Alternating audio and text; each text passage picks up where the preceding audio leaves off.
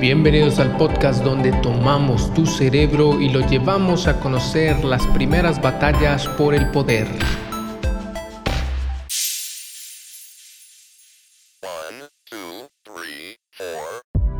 Y aconteció en los días de Anrafel, rey de Sinar, Ariok, rey de Elazar, Kedorlaomer, rey de Elam, y Tidal, rey de naciones, estos hicieron guerra contra Vera, rey de Sodoma, y contra Birsa, rey de Gomorra, y contra Sinab, rey de Atma, y contra Semeber, rey de Seboín, y contra el rey de Bela, el cual es Suar.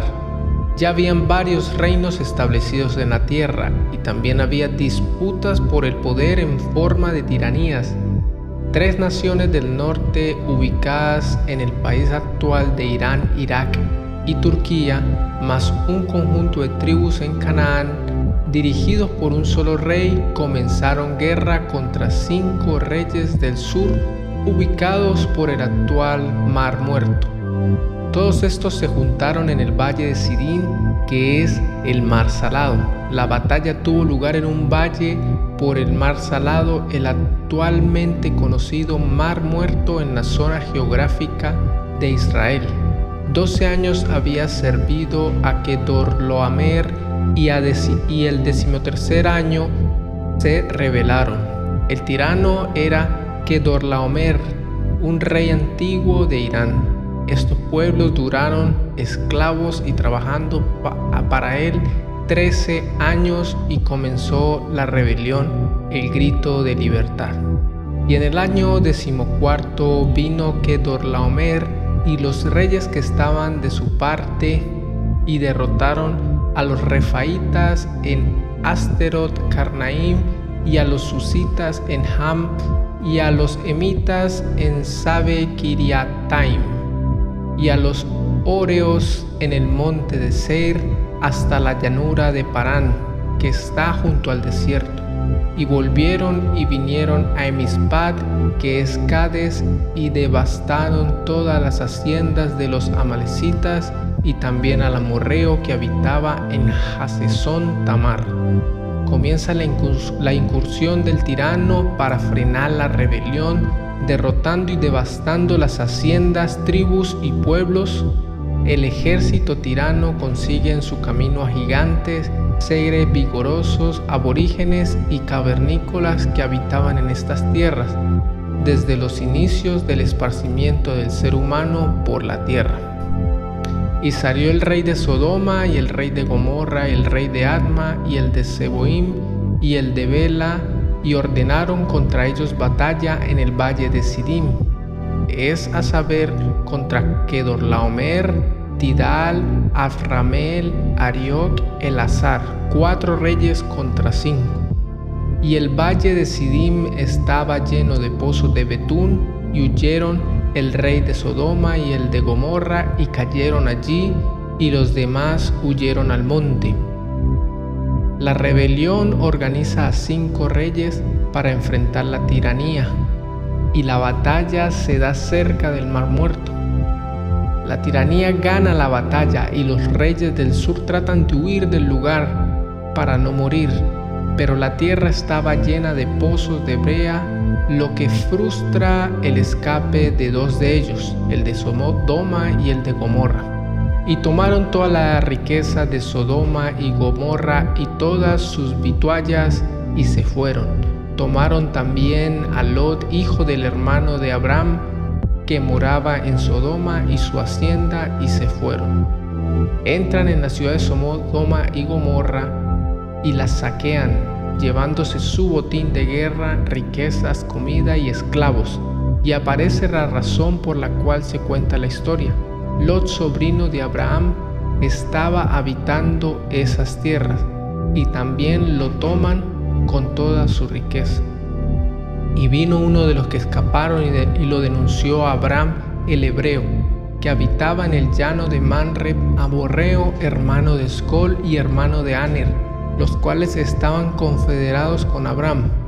Y oyó Abraham que su hermano estaba prisionero y armó a sus criados, los nacidos en su casa, 318, y los siguió hasta Dan.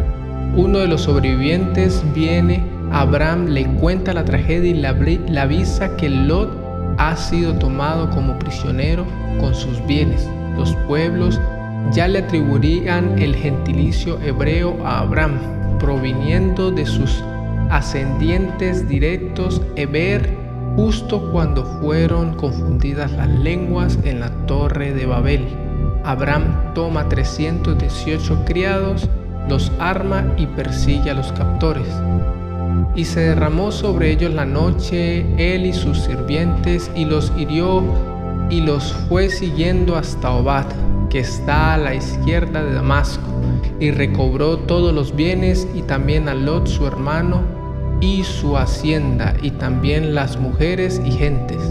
Abraham trazó un plan de acción y esperó que fuera de noche para atacarlos.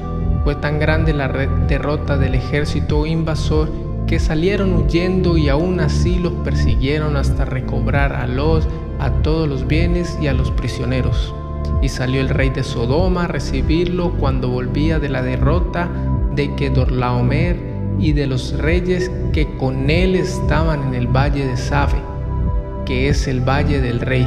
Entonces Melquisedec, rey de Salem, sacó pan y vino, el cual era sacerdote del Dios Altísimo. Salieron los reyes que habían sido derrotados por la invasión a celebrar la victoria de Abraham.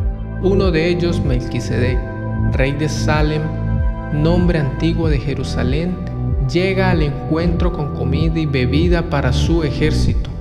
Este era un líder religioso del Dios Altísimo, es decir, no solo Abraham caminaba con Dios, sino que también habían otros pueblos que lo hacían. Y le bendijo y dijo, bendito sea Abraham del Dios Altísimo, poseedor del cielo y de la tierra, y bendito sea el Dios Altísimo que entregó tus enemigos en tu mano, y le dio a Abraham los diezmos de todo. Indudablemente se trata del mismo Dios de Abraham, pero no manejaba el verdadero nombre. Este rey bendice a Abraham en retribución por sus palabras y la comida que trajo para su ejército Abraham le paga entregando el 10% del botín. Entonces el rey de Sodoma dijo a Abraham, dame las personas y toma para ti la hacienda. Y respondió Abraham, el rey de Sodoma, he alcanzado mi mano al Señor Dios altísimo, poseedor del cielo y de la tierra, que desde un hilo hasta la correa de un zapato nada tomaré de todo lo que es tuyo para que no digas, yo enriquecí a Abraham, sacando solamente lo que comieron los mancebos y la porción de los varones que fueron conmigo, Aner, Escol y Manré, los cuales tomarán su parte. Ahora discuten sobre el botín de guerra. El rey de Sodoma le propone que tome todos los bienes y le deje la gente, pero Dios ya le había hecho saber que no tomara nada de las riquezas, solamente tomaría su parte los reyes aliados. Vemos que el nombre de Dios aumenta en tamaño con adjetivos. Ahora es el Altísimo Señor poderoso.